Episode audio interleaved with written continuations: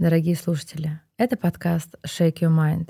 И здесь мы обсуждаем практики, меняющие жизнь людей в лучшую сторону. Меня зовут Женева, и в свой подкаст я приглашаю экспертов из разных областей, готовых поделиться с вами своим опытом. И сегодня у нас очень близкая мне тема. Мы будем обсуждать звукотерапию. У меня в гостях Николай Колпаков, музыкант, автор музыки для медитаций, астролог и настоящий мастер чайных церемоний. Николя, привет. Привет. Коль, я знаю, что твой последний релиз — это музыка для медитаций. Расскажи, пожалуйста, как влияет выбор музыки на сам процесс медитации?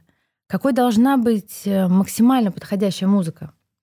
Ну, максимально подходящая музыка, как я заметил, если вообще использовать музыку для медитации, то она может быть совсем совершенно разной. Кому что больше нравится, главное, чтобы она не отвлекала, не увлекала, была, с одной стороны, фоновой, с другой стороны, помогающей, наверное, сосредоточению на своих мыслях. И во многом и часто люди вообще не используют музыку для медитации, и во многих традициях тоже музыка для медитации не используется. То есть это как часть практики иногда, например, как с поющими чашами тибетскими. В тибетском варианте есть медитация на звук. То есть ты ударяешь по чаше и следишь за одним простым монотонным звуком.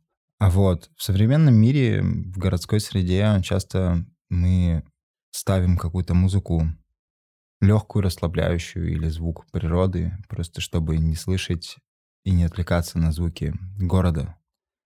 Поэтому, если моя рекомендация, то, конечно же, любая музыка, которая не отвлекает от медитации, но в то же время помогает не отвлекаться на какие-то городские эти звуки. А для каких практик э, нужна еще особая музыка, на твой взгляд? На мой взгляд, для практики, например, я практикую йогу регулярно, каждый день, и для меня важно музыкально э, оформить, ну не оформить, а сопровождение. Сопровождение, да, то есть я, потому что, опять же, когда играет музыка, я, получается, с одной стороны слушаю ее, а с другой стороны она меня настраивает, она мне помогает войти быть в, в некое состояние, да? Да, да. А как ты пришел э, к созданию музыки сам? Постепенно, постепенно. А, получается, что в каком-то 2008 году я начал начал учиться на перкуссии играть, африканской перкуссии вообще изначально. И так сложилось, что познакомился с человеком прекраснейшим из Конго, который меня учил играть на джембе. И первые мои шаги были именно связанные с ритмом и африканский ритм. Потом уже я постепенно открыл для себя музыку Среднего Востока, и после путешествия на Средний Восток, в Грузию, в Армению, Турцию, вот я там начал играть уже восточные больше музыкальные всякие истории. Иранская музыка, персидская. И уже такая там индийский тоже больше появилась. То есть я перешел уже к этому. Но вспоминая себя вообще, в детстве у меня было очень много инструментов, всяких разных каких-то шумовых, э, и я все время с ними возился, при том, что у меня родители не музыканты совершенно, ну, то есть как бы мама там что-то на гитаре вроде когда-то там чуть-чуть играл, училась, но в принципе... Для себя? Ну, даже, да, у нас гитара, она какая-то там была вроде бы, я ее не помню, чтобы кто-то особо играл, там кто-то приходил, кто играет, там пел, играл, а так нет. И, и мне просто нравилось, мы проходили а, между, мимо магазина какого-нибудь, я сильно просил, мне вот покупали инструменты, и я понимаю, что у меня были какие-то барабаны маршевые, эти литавры, и в детстве мы все время с моими друзьями устраивали какой-то джем бешеный просто. На каких инструментах ты вот играешь на данный момент? На данный момент я играю на персидском сантуре, играю на разные перкуссии ручной, то есть там рамочные барабаны в основном. Больше мне они нравятся больше целая группа. Понятно, что я играю на джембе, на кахоне, вот на этой всей, всякой разной перкуссии. На диджериду играю, пока все. А как ты определяешь, что у тебя такой порыв творческий идет? Хочу на чем-то поиграть. И как вот у тебя идет, э, что ты выбираешь инструмент? Я больше перехожу от ритмических инструментов к мелодическим. Mm. Вот, и у меня сейчас появилась, у меня там пару флейт есть, одна бансури индийская, просто такая маленькая, и, и еще появился кавал турецкий. Мне довелось, получилось э, его приобрести, при том, что Паша Провин мне его прям из Турции сам выбрал инструмент, и прям прекраснейшим образом такой мне попал инструмент, достаточно сложный для звукоизвлечения, но я понимаю, что мне все больше и больше интересен, интересна мелодия, и ритм для меня что-то простое. И я стараюсь практиковать навыки игры на перкуссии регулярно, но больше все-таки увлекаюсь мелодией, и поэтому чаще всего я сажусь за сантур. Вот. И не, не выбирая, а как бы все время мне хочется больше... Последнее время мне больше хочется мелодии. То есть уже немножко по-другому как-то воспринимается эта вся история, поэтому чаще всего это сантур. Ну и практика на плейте для меня это что-то такое, куда я расширяюсь Новое. все время. Да. А, давай вернемся к звукотерапии. Угу. А, вот смотри, когда мы с тобой познакомились, как раз про сантур я хотела немножко сказать. Если ты помнишь, это тогда была очень такая интересная у нас э, звуковая э, мистерия, давай назовем так. И я первый раз с тобой познакомилась, и первый раз в своей жизни я вообще услышала звуки сантура. Ты когда заиграл, это было что-то такое, знаешь, волшебная энергия, переносящая меня в другое какое-то измерение мыслями, телом. То есть я погрузилась в некий другой мир э, гармонии, счастья, такого, знаешь, окутывания а, тела какой-то такой божественной энергией. И на меня на очень долго это произвело впечатление. Я вот до сих пор, вот сколько мы уже с тобой знакомы, наверное, год будет скоро. Это было что-то невероятное. И Сантур на данный момент для меня остается фаворитом вообще. Я как только его слышу, у меня сразу вот перенос. То есть, когда мне нужно успокоиться или настроиться на медитацию, или настроиться на какую-то такую духовную историю, да, или войти в какое-то такое эм, состояние дзена, точно использую сантур. Вот это благодаря тебе. И я не знаю, на всех ли это так, конечно, действует, но вот для меня, вот я нашла вот этот ключик, да, который вот меня очень быстро переводит. Я уверена, что у каждого человека сто процентов есть какие-то свои особенности. Кому-то флейта, сто процентов, да, кому-то барабан. Это тоже зависит еще, я думаю, от энергии человека. Вот как, э, на твой взгляд, человеку определить эм, его инструмент, его музыку? Это попробовать, послушать разные, найти что-то свое. Как вот, знаешь, вот чтобы человек мог вот в секунду, вот у меня так получается, и я уверена, что у каждого так может получиться. Как это делать? Это поэкспериментировать, послушать интернет, походить на какие-то ретриты, съездить на какие-то мистерии. Как? Лучший вариант, конечно же, попробовать, послушать все самостоятельно, чтобы действительно понять, что там подходит, на что реагируешь конкретно ты и каким образом. На этот счет, конечно же, есть теории по поводу того, какие инструменты, в каком там есть по чакрам, вот эта индийская традиционная история, очень интересная. Вот, ну, конечно, лучше всего пробовать, то есть по ощущениям. Плюс исполнители, они же разные, они несут с собой разную энергию, вот, и ощущения разные, поэтому, конечно же, исполнители на инструментах всегда тоже кому-то нравится там такая флейта, сякая флейта, такой инструмент, то все, но и и, исполнители тоже могут. Вот точно. Одним вот нравится, это, вот это, нравится. Вот, да, да, да, да. Энергия должна подойти, кто играет. Вот. Сто процентов, да. И мне нравится история, вот эта теория музыки индийская, североиндийская, которая говорит о том, что флейта, например, звук флейты настраивает на высокие очень вибрации, то есть это голова, это выше головы, это такие высокого духа вибрации.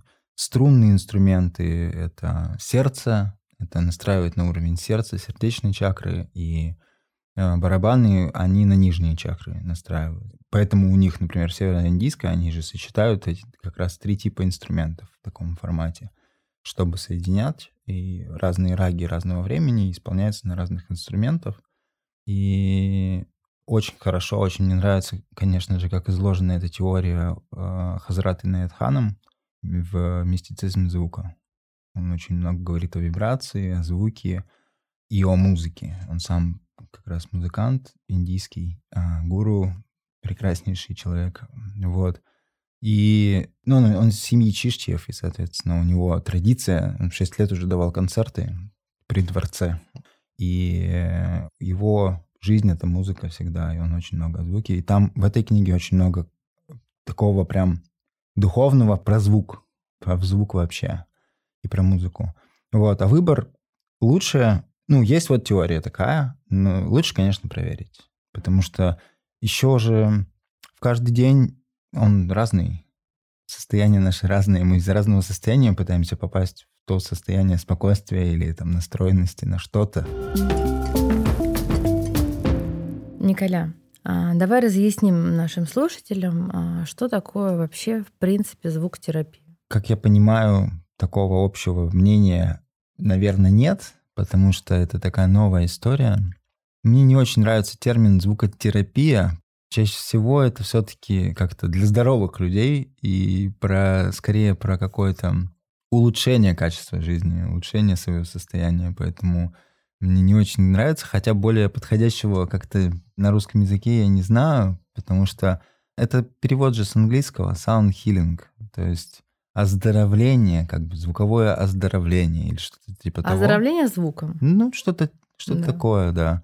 И это, можно сказать, иногда выглядит больше как концерт такой медитативной музыки, либо такие более уже виброакустический массаж, например, как поющими чашами, или диджериду тоже получается виброакустический массаж такой, потому что вибрация очень сильная и низкочастотная, и поэтому прям ощутимые вибрации по телу. Нечто, что влияет наше состояние тела с помощью звука. Как-то так. Uh-huh. Я это для себя определяю. И конкретно я чаще всего такие мероприятия называю звуковым путешествием или концертом медитации, потому что я конкретно больше занимаюсь все-таки музыкой, нежели вот оздоровительной штукой такой. И я для себя понимаю, что любая музыка в целом вообще, она имеет оздоровительный эффект, положительный эффект на сознание, если это музыка, можно сказать, духовная, но тоже не очень понятно, что такое духовная музыка, а что такое недуховная музыка. Угу. Ну, то есть... Ну вот я бы, кстати, разделила, вот ты сейчас говоришь, я подумала, так как я закончила школу по звукотерапии и умею делать и массаж поющими чашами, очищать пространство, и действительно есть разница. Вот я сама ходила на медитации звуком, ходила на массаж поющими чашами, и это, кстати, совсем разные вещи. Вот я с тобой абсолютно соглашусь. Когда просто музыка, звук, и ты подбираешь, и вот уходишь в какое-то такое звуковое поле, наверное, это больше действует даже на сознание, на мозг. А когда мы подключаем поющие чаши, это все-таки больше работает на тело. Вот ты сейчас это сказала, я это осознала. Совсем разная история. Откуда берет начало эта практика?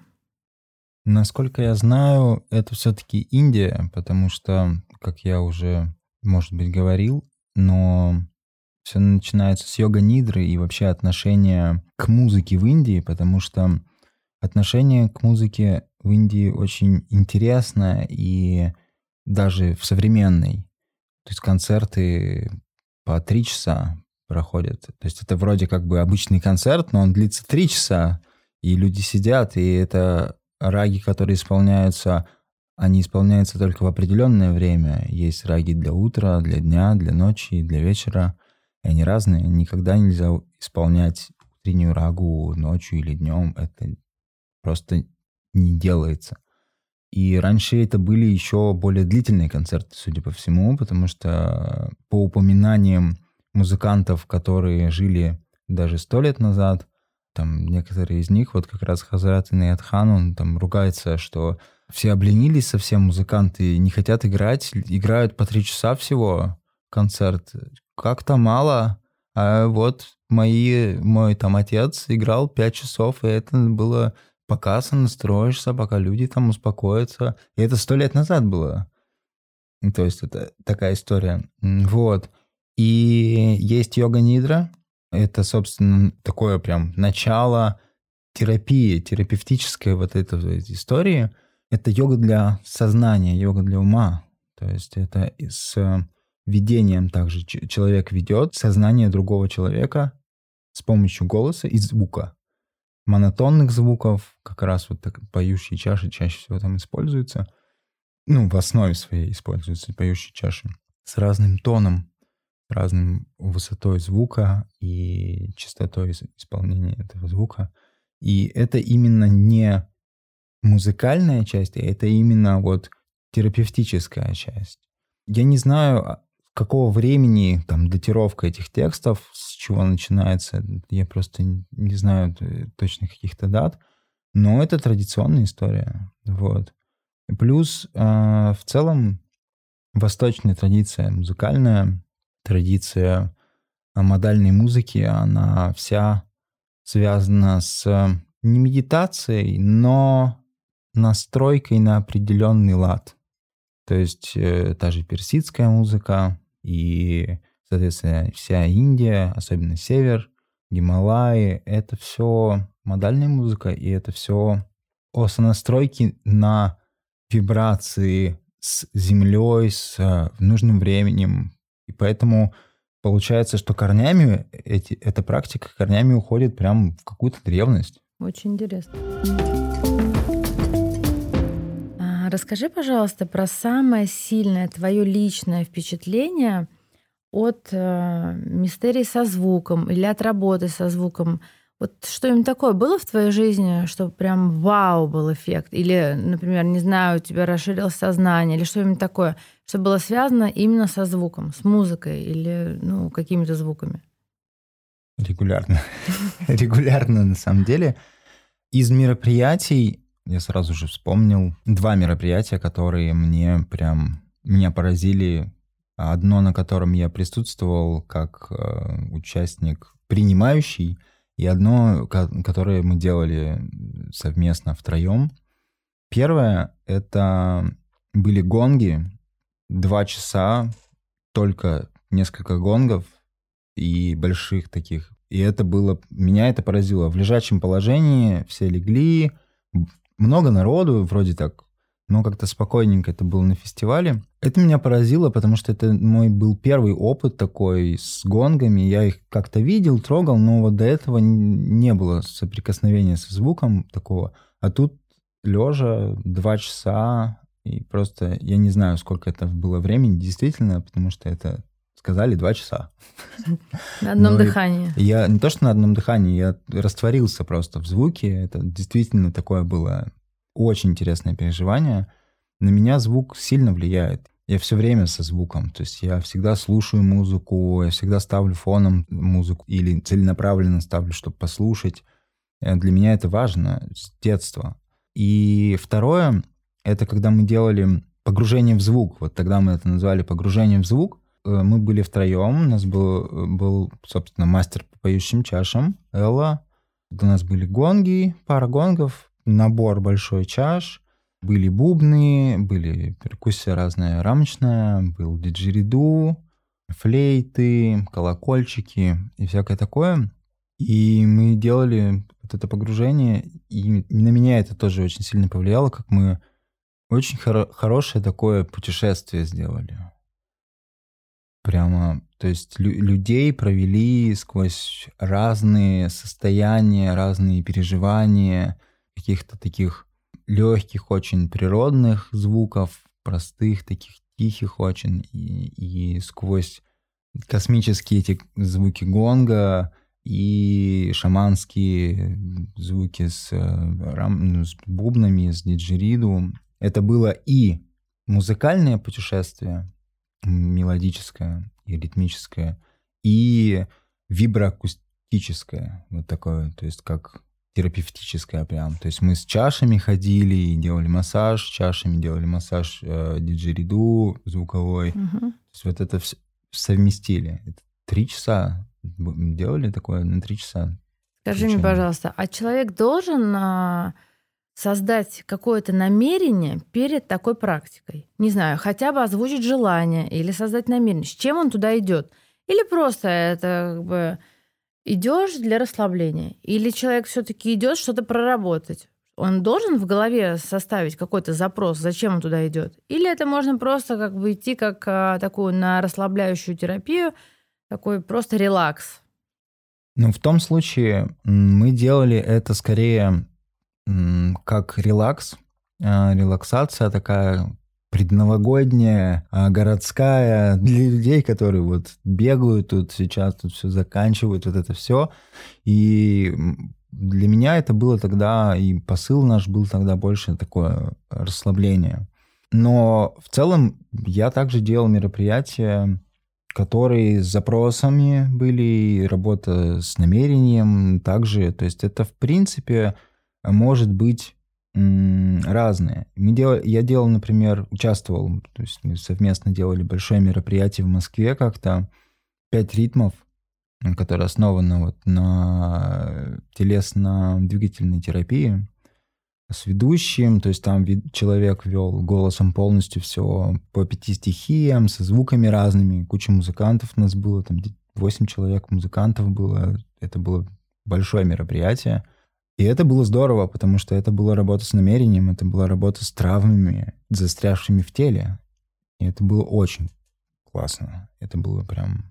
Начали с какао, вот это вот, познакомились, пошли в движение с одним звуком, другим, третьим. То есть это, это разные, разные вещи, и это может быть как простое расслабление, а может быть как работа с намерением на что-то, а может быть работа с травмой. Пять стихий. Какая пятая? Эфир. Коль, еще вот такой вопрос. Как человеку определить, какую практику ему звукотерапии найти? Например, человек хочет просто расслабиться. Ну, я думаю, что это можно поискать в интернете, медитация звуком, там есть сейчас медитации звуковые в гамаках, все это красиво. Это, я думаю, что достаточно понятно. А вот если человек, э, ему близок звук, и у него есть какой-то вопрос к миру, к себе, к Вселенной, как ему найти вот мастера своего или найти церемонию определенную со звуком, чтобы он с помощью звука да, мог проработать какие-то свои вопросы. То есть это или мистерия, или что? Обычно вот просто как это вы называете вот в своем звуковом мире, скажем так? Или это тренинг звукотерапии по работе со своими вопросами? Что это такое вообще? Как, это есть такая вообще какие-то такие программы? Мне кажется, сейчас в России, по крайней мере, в русскоговорящем сегменте все называется как-то по-разному. Все, кто как хотят, так, так и называют, потому что когда называют терапией, это какая-то терапия все время, какая-то больничная история для многих, для меня, например. С другой стороны, мистерия не очень понятна, и поэтому и, и так тоже есть название этого. Sound healing часто вот английское слово используют.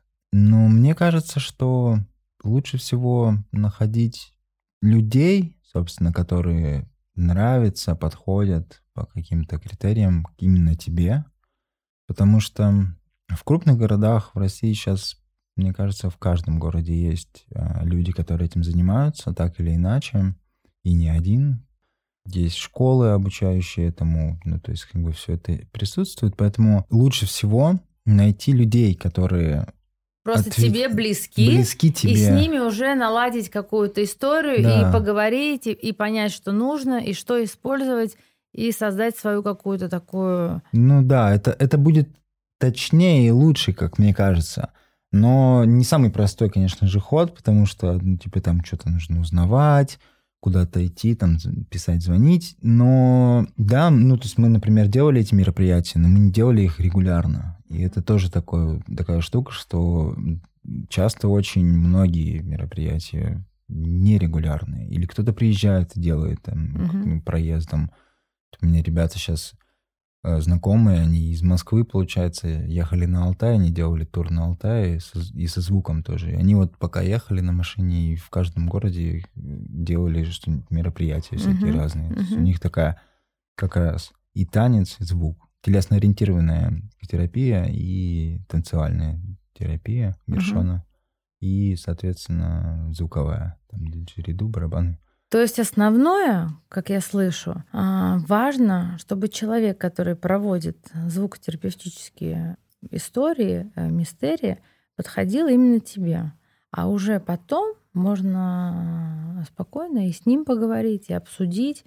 И если есть какой-то запрос, уже создать какую-то комбинацию или сессий, или просто понять, что тебе ближе, и уже создавая свое намерение, что тебе нужно прорабатывать. Вот как-то так тогда получается. Ну, это универсальная такая история. Угу. Это универсальный совет. С другой стороны, есть прекраснейшая вот терапия звуковая, акустические массажи чашами и гонгами. Угу. И это такая, для, мне кажется, вот это именно универсальная вещь, когда именно звук, не музыка, а звук присутствует только. То есть вибрация и звук, монотонность.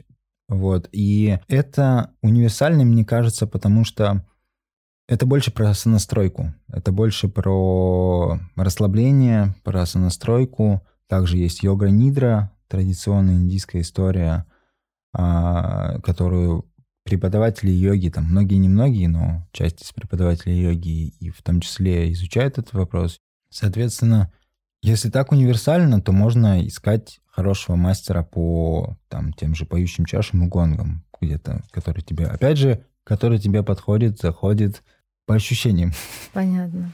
Как музыка влияет на твою личную жизнь? Сопровождает с самого, можно сказать, рождения. Сколько себя помню, все время все время обращал внимание на музыку, всегда интересовался и с детства, в детстве я помню, как я записывал на кассеты миксы, создавал плейлисты на кассетах и вел передачу радио. Вот это все. MTV, когда появилось все время, тоже зависал на этом MTV, смотрел. Ну, то есть меня всегда это интересовало, вся история со звуком и узнавать новое что-то в музыке, новую музыку, и узнавать э, древнюю музыку, историю музыки и э, сложную, простую, разную музыку. То есть для меня это ежедневная такая какая-то постоянная, регулярная, всегда интересующая тема, которая, по-моему, бесконечна. Где ты черпаешь вдохновение, помогающее создавать музыку с правильным настроением? Традиционная музыка в основном. Традиционная музыка разных народов. Больше и больше, да. То есть э, слушаю часто какие-то записи. Но смотря для чего. То есть, например, вот не так давно я делал саунд-дизайн для клипа коротенького такого промо-ролика. И там я вдохновлялся современной музыкой. Я специально искал что-то такое похожее, то есть там эклектическое такое китайское звучание старого гуджена под современный бит, такой хип-хоп такой. Вот, и тогда я уже больше вдохновлялся современными такими исполнителями. Но чаще всего я все больше и больше, наверное, с какого-то времени углубляюсь в древность, так, туда, куда-то ухожу, и поэтому, да, периодически слушаю очень странные вещи какие-то, там, каких-то дедушек, бабушек, записанных в каких-то аулах непонятных совершенно. Вот. Иногда себя ловлю на том, что я сижу и слушаю, да, вот странное что-то совершенно, и очень интересно мне. Николя, а где можно послушать твою музыку? Сейчас я наконец-то пришел к тому, что смог ее дистрибутировать, то есть сейчас меня можно найти э, на всех площадках, то есть на всех там стриминговых площадках, на любых там соцсетях, везде она есть. А, по моему имени Колпаков Николай, Николай Колпаков. И также есть проект, вот как раз, где музыка для медитации, это БДДХ 13. Я тут недавно доделал сайт, там есть, можно и послушать, и ссылки там все есть в соцсетях меня можно найти, везде все это есть. Теперь, теперь я, конечно, такой... В современном мире мне очень нравится, что это можно самостоятельно все делать, не нужно что-то придумывать, это как-то проще значительно. Сложно только в голове, но потом значит, значит постепенно как-то интересно это все. В описании подкаста будет ссылка на сайт Николая. Николя, благодарю, что нашел время. Очень интересно было не только послушать, но и поделиться своим опытом. Благодарю и до новых встреч. До свидания. В следующих эпизодах мы продолжим говорить о телесных духовных практиках. Подписывайтесь на подкаст, он доступен на всех подкаст-платформах. Я также буду рада, если вы поставите оценку или оставите комментарий. До скорых встреч!